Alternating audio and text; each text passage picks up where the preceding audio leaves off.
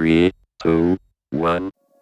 Llegaste a los podcasts del blog Ruta 5, historia de éxito de hondureños en el mundo y emprendimientos en Latinoamérica. Mi nombre es Suja y qué bueno que me estén acompañando en un nuevo episodio de Ruta 5 Podcast. Hoy tengo como invitado a Ramiro Ocasio, un hondureño estadounidense quien preside en Estados Unidos la Fundación FEI, una organización sin fines de lucro que sirve a los niños de Honduras a través de la creación de escuelas. Sobre este tema vamos a conversar con él en los próximos minutos. Así que sin más, bienvenido a Ruta 5 Podcast Ramiro es un gusto tenerle en esta plataforma digital. Qué honor, ¿verdad? Eh, muchas gracias por la invitación. Eh, estoy muy contento de ser partícipe de la misma y bueno, estoy aquí para contestar cualquier pregunta que tenga de los proyectos que estamos haciendo. Muchísimas gracias de nuevo. Es un gusto para nosotros también, Ramiro. Platíquenos quién es usted y dónde nació. sí, eh, bueno, Ramiro Casio Nació un 10 de diciembre en la ciudad de Boston, Massachusetts. Mi papá, que en paz descanse, era de Puerto Rico. Y mi mamá, que en paz descanse también, era de Honduras. Pero yo nací en Boston, en la ciudad de Boston, en el estado de Massachusetts, en la Unión Americana. ¿Qué recuerdos tiene de su niñez con esa mezcla de culturas en las que usted nació? Bueno, como le digo a todo el mundo, mi niñez ah, fue muy bonita. Toda mi niñez fue muy bonita, pero en particular hasta los cinco años que tuve, tuve muy poco a mi papá, um, ya que él murió por causas naturales. Um, pero hasta los cinco años yo viví en la, en la ciudad de Boston, Massachusetts con mi papá y bueno, tenía el, tenía la bendición de comer comida puertorriqueña y, comida hondureña hasta los cinco años. Ya después de los cinco años, pues, me mudé a Honduras. Mi mamá decidió irse, ir a vivir a Honduras. Fue un cambio de 180 grados, de estar jugando Atari con mis primos. Para los que no son, para los que son un poco joven, Atari era como el, PlayStation de antes de nosotros. eh, ir a jugar a Honduras, eh, maules, trompo, elevar papelotes, fue una niñez. Uh, muy linda, fue, para lo mejor, porque en Boston era una ciudad muy fría y lo es todavía. Y de ir a vivir en la ciudad del progreso y quedarme en Honduras fue algo maravilloso. ¿Podría decirse entonces que ahí fue donde comenzó su amor por Honduras y por su gente? Sí, fíjese, Suja, que me han hecho esta pregunta en diferentes formas y yo creo que es una combinación de, factores, ¿verdad? Eh, pues mi mamá me inculcó desde pequeño con mi abuelo. Mi abuelo, que le decíamos mi papi Jorge, fue una figura paternal, ya que mi papá murió cuando yo tenía cinco años y mi abuelo era un hombre abnegado, amaba Honduras, amaba el himno nacional de Honduras, mi mamá igual. Y desde pequeño eh, nosotros éramos Éramos una familia muy concurrida en la casa que había construido mi abuelo cuando nos mudamos a Honduras y, y mi mamá siempre tenía la tradición que si éramos ocho en la casa, ella cocinaba para 11 personas. Porque siempre decía que alguien iba a llegar, un vecino, un familiar iba, iba a visitar, donde, donde comían ocho, comían once. Entonces, desde pequeño, pues nos fueron inculcando eso de dar al prójimo, de, eso, de siempre ayudar y, y poco a poco se fueron dando las cosas en el ámbito de, de ayudar como lo estamos haciendo ahora. Antes de llegar a la presidencia de la Fundación FEI, de la que vamos a hablar más adelante, ¿usted ya había tenido alguna experiencia siendo voluntario en algo parecido? Sí, muy buena pregunta, Suja. Como, como le dije, ¿verdad? Las cosas se fueron dando naturalmente. Eh, yo nunca tuve planes de, bueno, no, soy educador, no, no tengo cimentado en mí esa, esa cosa de educador, de, estar en la educación, pero se fueron dando bien natural. Eh, me acuerdo que por el año 2006, 2007, empezamos a ir a Honduras, a ayudar solo a familias de bajos recursos, a llevar víveres, ropa, juguetes. Y, y, de hecho tengo una prima que se dio cuenta de las actividades que estábamos haciendo y ella era parte de una organización que se llama la JCI de la Ciudad del Progreso y me dijo, primo, lo que estás haciendo es muy bonito, pero no lo estás haciendo organizadamente. Si querés, me dice, con, con el dinero que estás recaudando, nosotros hacemos un censo en las comunidades donde vas tú y, y nos vamos a asegurar que todas las familias reciban víveres en vez, en vez de que la misma familia reciban dos, tres veces y algunas familias se queden sin comida. Entonces hicimos esa actividad, muy bonito, me gustó, estábamos más organizados. Y después la JCI con mi prima y demás miembros son bien creativos y formaron un, un proyecto que se llama Apostando por la Educación. Y ahí creo que realmente empezó todo. Fue donde ellos me invitaron, Ramiro, ya que estás recaudando un poco de dinero en la firma de abogados donde trabajas, eh, deberíamos de hacer un proyecto que se llama Apostando por la Educación. Entonces fuimos a la escuela y la pintamos, llevamos material didáctico, pupitres, en fin. Y la directora me dijo a mí, meses después que los niños estaban bien entusiasmados por lo que habíamos llevado y que la deserción ese año había sido mínima o cero, ningún niño se había salido de la escuela, se sentían alegres, como habían visto la escuela pintada. Entonces ahí fue donde yo tuve una plática con mi amigo que es el cofundador de la Fundación FEI, en aquel entonces no estaba FEI, le conté, se llama Jonathan Genes, y le dije a John lo que había pasado y me dijo, Ramiro, ya con todo esto que has hecho, eh, vamos a hablar con la firma de abogados donde trabajamos para empezar a constituir legalmente una fundación en la cual se va a dedicar a apoyar la educación en Honduras y, así nace FEI. ¿Qué tan complicado fue, Ramiro, constituirse legalmente en Estados Unidos y sobre todo convencer a estos primeros donadores americanos para que tuvieran la confianza de ofrendar con ustedes una cantidad monetaria que iba a ser destinada a niños en Honduras? Muy buena pregunta, eso es así. No es fácil constituir legalmente una fundación con todas las preguntas que se hacen aquí en el gobierno norteamericano y también las instituciones financieras, formar una junta directiva que quiera apoyarte. En fin, fue en el principio vender a una idea a gente que nunca había ido a Honduras. Mucha gente, uh, y me alegra mucho la que me haga estas preguntas que casi nunca me las hacen, porque eh, la junta directiva está compuesta en su mayoría por norteamericanos que nunca habían ido a Honduras, no sabían qué era Honduras, el por qué Honduras. Se me hacía difícil vender el proyecto y vender la fundación a alguien cuando a veces me decían, ¿Por qué tengo que gastar mi dinero en Honduras cuando hay escuelas que están en malas condiciones aquí mismo en Miami, aquí mismo en Nueva York, aquí mismo en Los Ángeles? Entonces fue un procedimiento no tan fácil, pero empezamos a presentar el proyecto a, las diferentes personas que ahora son parte de la junta directiva y, y dejarles saber que el proyecto iba a beneficiar mucha gente que por mil dólares que gastáramos en Estados Unidos eh, se podía ayudar a cinco niños, mientras que con mil dólares se podía ayudar en Honduras a 30, 40 niños. Y porque es un poco más barata las cosas en Honduras y, si son hechas por artesanos, es lo que nosotros nos identificamos en la Fundación FEI. Nosotros no compramos nada suya en Estados Unidos. Nosotros todo lo compramos en Honduras. Entonces empezó a agarrar forma el proyecto. Después lo más difícil fue, y, y, no en aras de decir que las cosas en Honduras no son fáciles, fue registrar la fundación en Honduras. Eso nos costó muchísimo más. La burocracia en Honduras eh, fue difícil eh, ir a sacar un documento. San Pedro, que no, que este documento solo en Tegucigalpa y que venga mañana, que no hay sistema, pero en fin, son cosas que pasan en muchos países nuestros.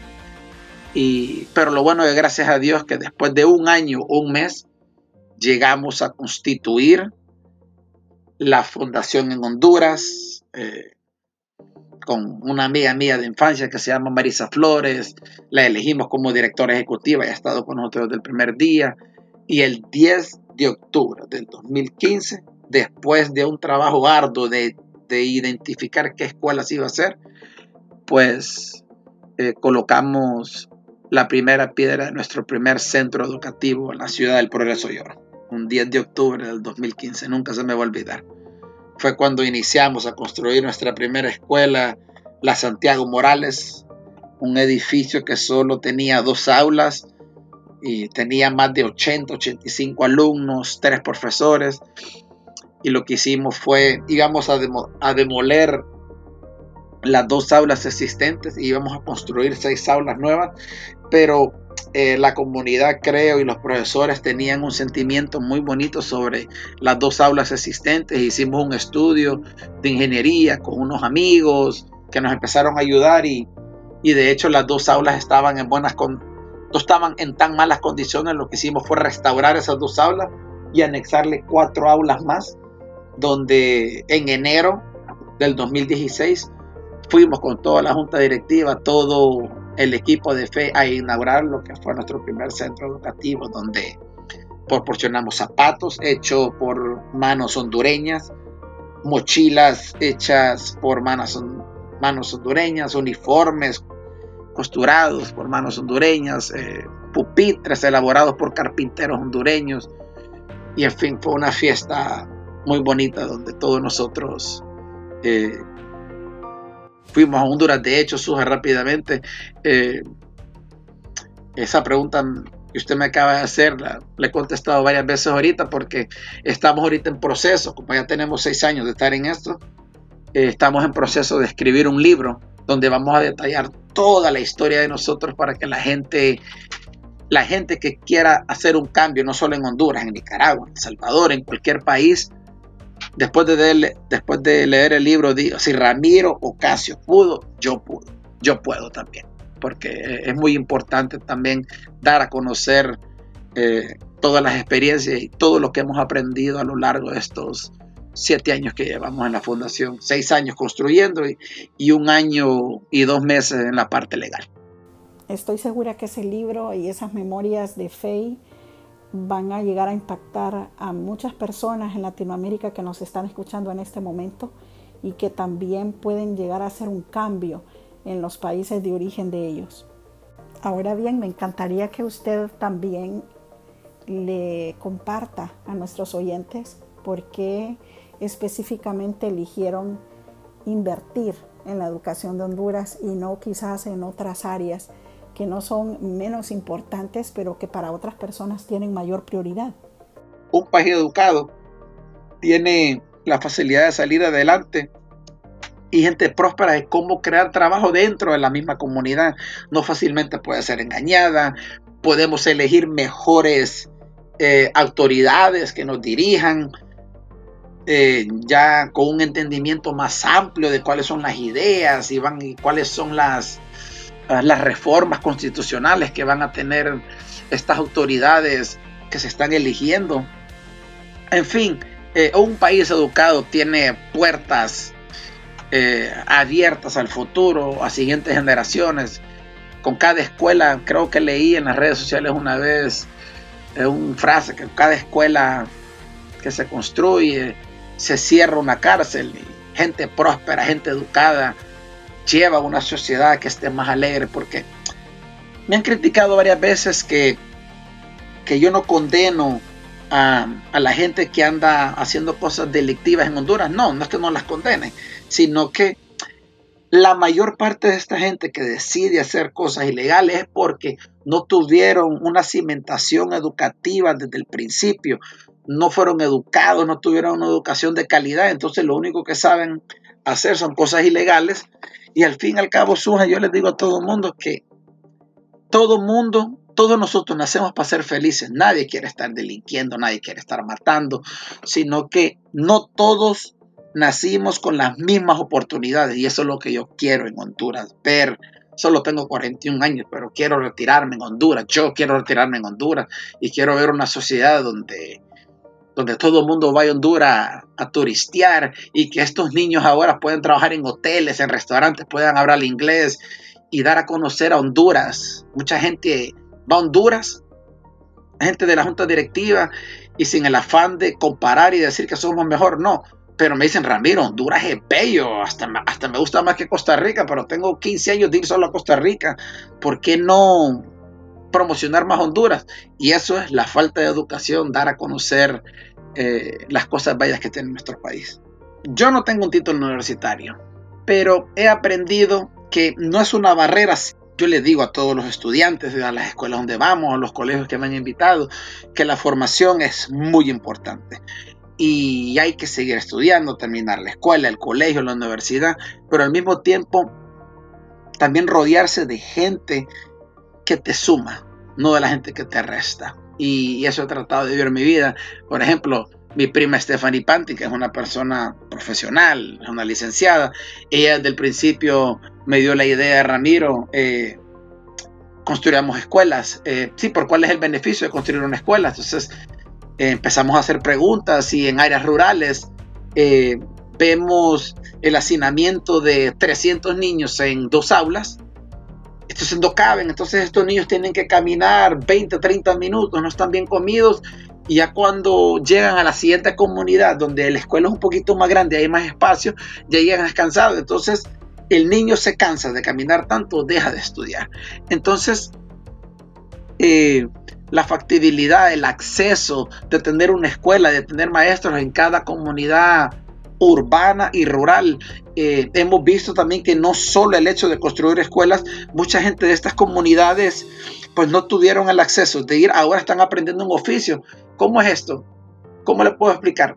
En cada comunidad donde nosotros construimos una escuela, la, la comunidad tiene que participar y apoyar con la mano de obra no calificada. Hemos visto en varios casos que muchos de los voluntarios nunca habían trabajado en albañilería, empiezan a aprender albañilería bueno, tengo un señor que ahora dice que después de haber, de haber ayudado a construir una de las escuelas de fe, él ahora eh, es un maestro de obra y hace cercas. Él construye, él repara cercas, construye cercas porque ya aprendió un oficio. Entonces lo educativo y las oportunidades van de la mano van de la mano en el aspecto que una sociedad educada es una sociedad feliz y eh, va a ser una sociedad próspera. Entonces, en el caso mío de Ramiro Casio, yo me he rodeado y gracias a Dios me ha puesto a las personas correctas. Todo mundo que trabaja en Facebook tengo la propiedad de decir que es más inteligente que yo. Entonces nos, complementa, nos complementamos. Todos tienen sus ideas, las compartimos y aquí no es quien hace más o quien hace menos, sino que trabajamos en equipo y en equipo tratamos de llevar todos estos proyectos que se hagan realidad en Honduras. Creo que es el mejor momento para que nos platique cuántas escuelas han construido hasta este año 2021. Sí, Suja. Eh, bueno, hemos, a Dios gracias, hemos construido 15 escuelas. Esta última, pues que construimos fue en la comunidad de Río Tinto, en Catacamajolancho. 15 escuelas en 10 departamentos diferentes. Ya solo nos faltarían 8 departamentos para llegar a todo Honduras en 5 años. Ahorita el 10 de octubre del 2021 serían 6. Ya, ya tendríamos 6 años de estar 6 años de estar construyendo escuelas. Hemos beneficiado a más de 65 mil personas en estas 15 comunidades, casi a más de 2.500 niños, maestros, trabajos directos e indirectos. De hecho, también Suja, no solo construimos escuelas, hemos creado un programa que se llama la Copa FEI, donde invitamos a todas estas escuelas a que vengan a la ciudad del progreso una vez al año. Lógicamente, esto, estos dos últimos años no lo hemos podido hacer por la pandemia, pero hacemos un campeonato de fútbol entre las escuelas que FEI ha construido que participen entre ellas, niños y niñas. algo muy importante que quiero dejar claro.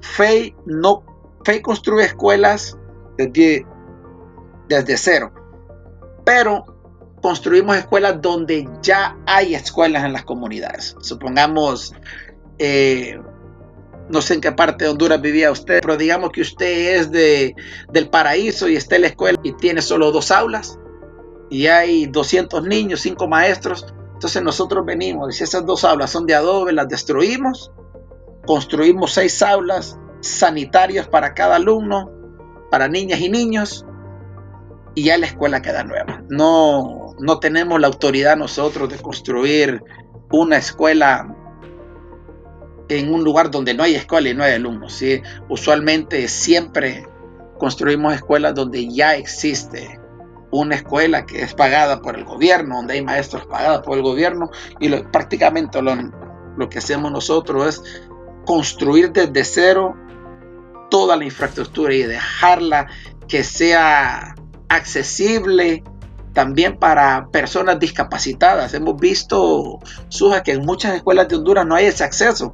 Entonces hay que darle oportunidad a todo mundo, a todos los niños que están bien y que tienen alguna dificultad física, que pueden andar en silla de ruedas. Entonces los baños, tanto como las aulas, son accesibles para gente discapacitada. En fin, somos incluyentes. Tratamos de nosotros no vemos colores políticos, esa es otra cosa muy importante.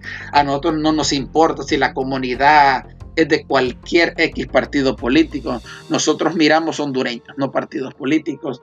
Y, y le pido a Dios y le pido salud, le pido que a todos los voluntarios que tenemos en Estados Unidos y en Honduras, que no tengo un número porque van y vienen, somos tenemos el tipo de voluntario Suja que usted puede ser voluntario, es decirme, Ramiro, de vez en cuando te voy a ayudar una vez al mes y esa una vez al mes ayuda exageradamente.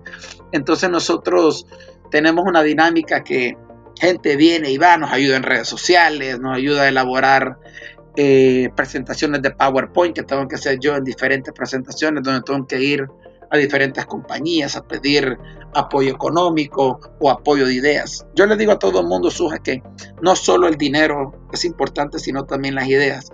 Rápidamente le pongo un ejemplo.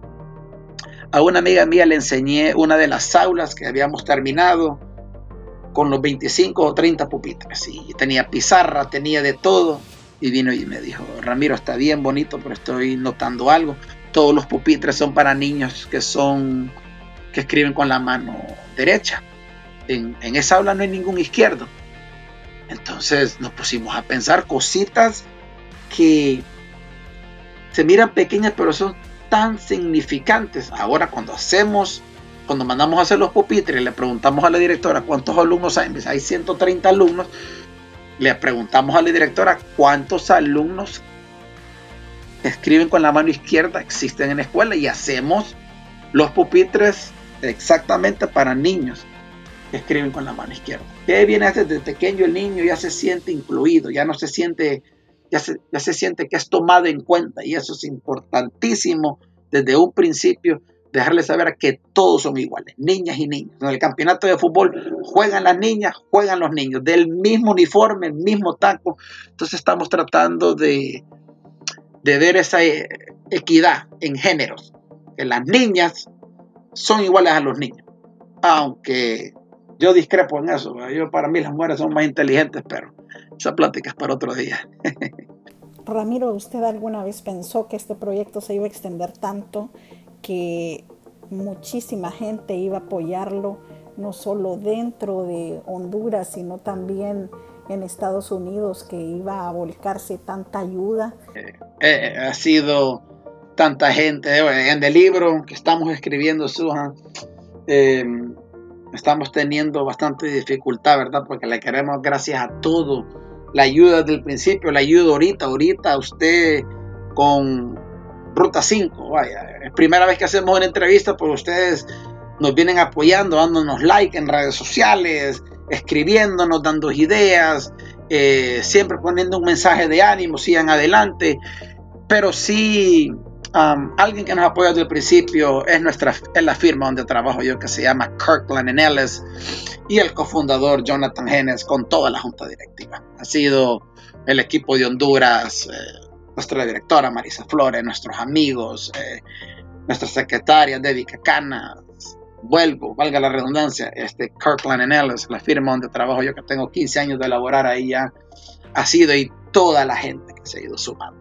Ha sido, ¿qué les puedo decir? 15 escuelas. Ah, hemos, en Olanchito Lloro construimos la primera escuela para niños discapacitados donde más de 100 niños, eh, todos con una discapacidad, asisten a esta escuela. Y lo bonito de esta escuela, Suja, es que los niños no solo se queden ahí, esta escuela los prepara para que ellos se reintegren, se reintegren a las escuelas normales de la comunidad de Olanchito. En fin, eh, queremos llegar a todos los departamentos de Honduras, queremos llegar a todos los municipios.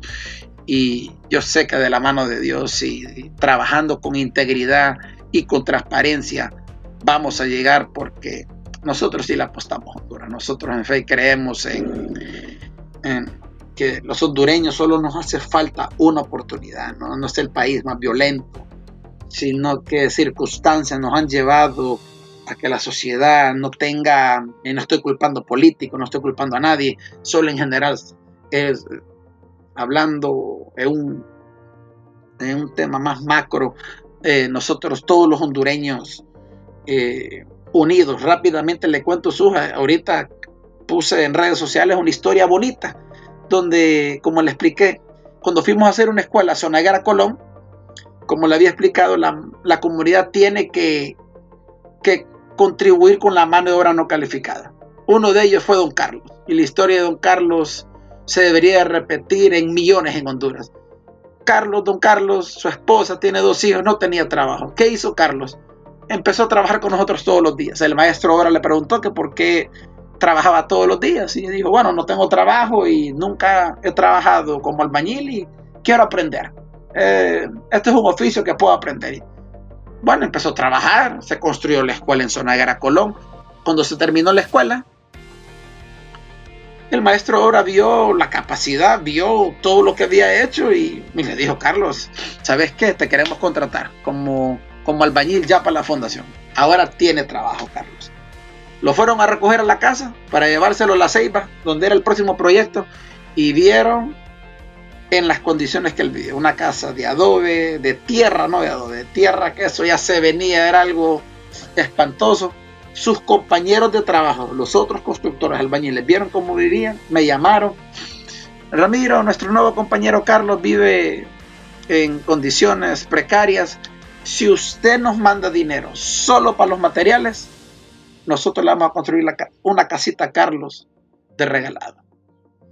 Suja, si usted entra a mis redes sociales puede ver, me llamo Ramiro Casio, ahí va a ver. Los, la, casa costó 5 mil dólares en materiales y esta, estos mismos constructores que construyeron las escuelas de se tardaron 20 días, ahora Carlos ya tiene dos días de estar durmiendo en una casa digna.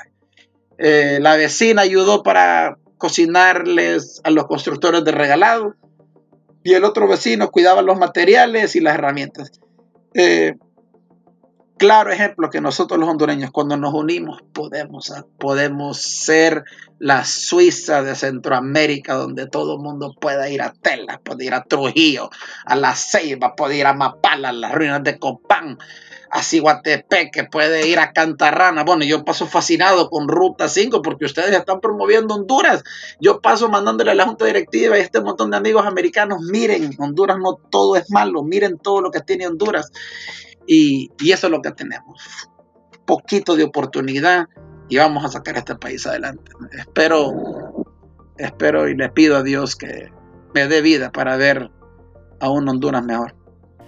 Estamos conversando con Ramiro Ocasio, un hondureño estadounidense, quien preside en Estados Unidos la Fundación FEI, una organización sin fines de lucro que sirve a los niños de Honduras a través de la creación de escuelas.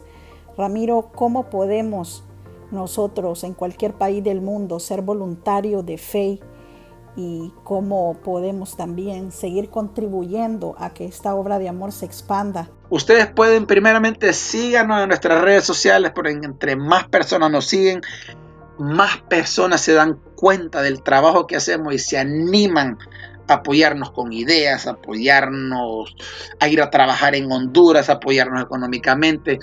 Nos pueden mandar un correo a feyhonduras arroba a fe, feih.org.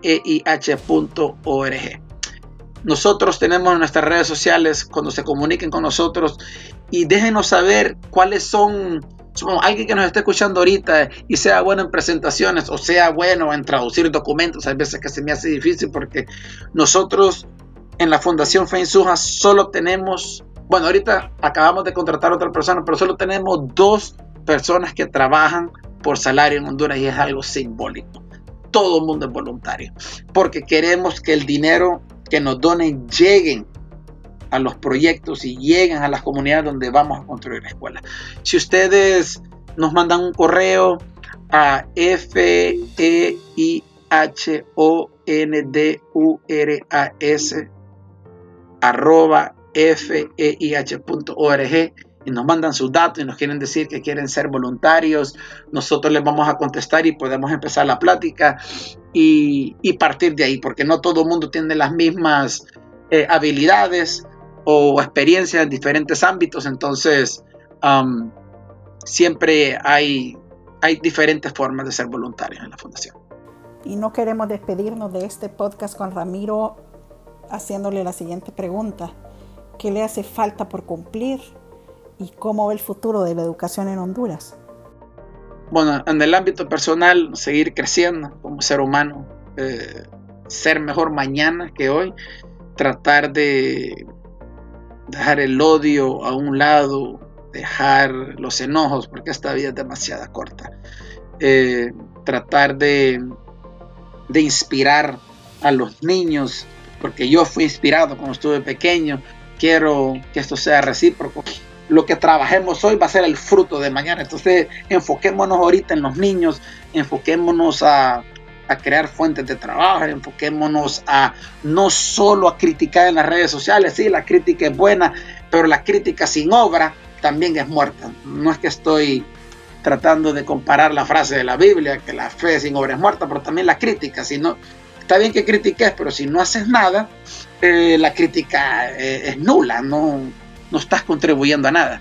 Eh, pues en el ámbito personal, como le dije, crecer todos los días y, en la fundación, pues eh, tengo un sueño que mucha gente se ha burlado, pero bueno, si no lo llego a conseguir yo, eh, que alguien se sume a esto y lo vaya a conseguir de por lo menos hacer una escuela en cada departamento, que ya lo vamos a conseguir, ya lo hemos hecho en 10, y después hacer una escuela por lo menos en cada municipio y crear fuentes de trabajo y que la gente migre para Honduras, no que estemos saliendo de Honduras, sino que la gente quiera venir a vivir a Honduras.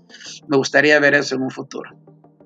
Muchísimas gracias Ramiro por darnos hoy esta cátedra de voluntariado y estar haciendo una noble labor con los niños de nuestro país Honduras. Que esta no sea la última vez en que lo tengamos en los podcasts de Ruta 5.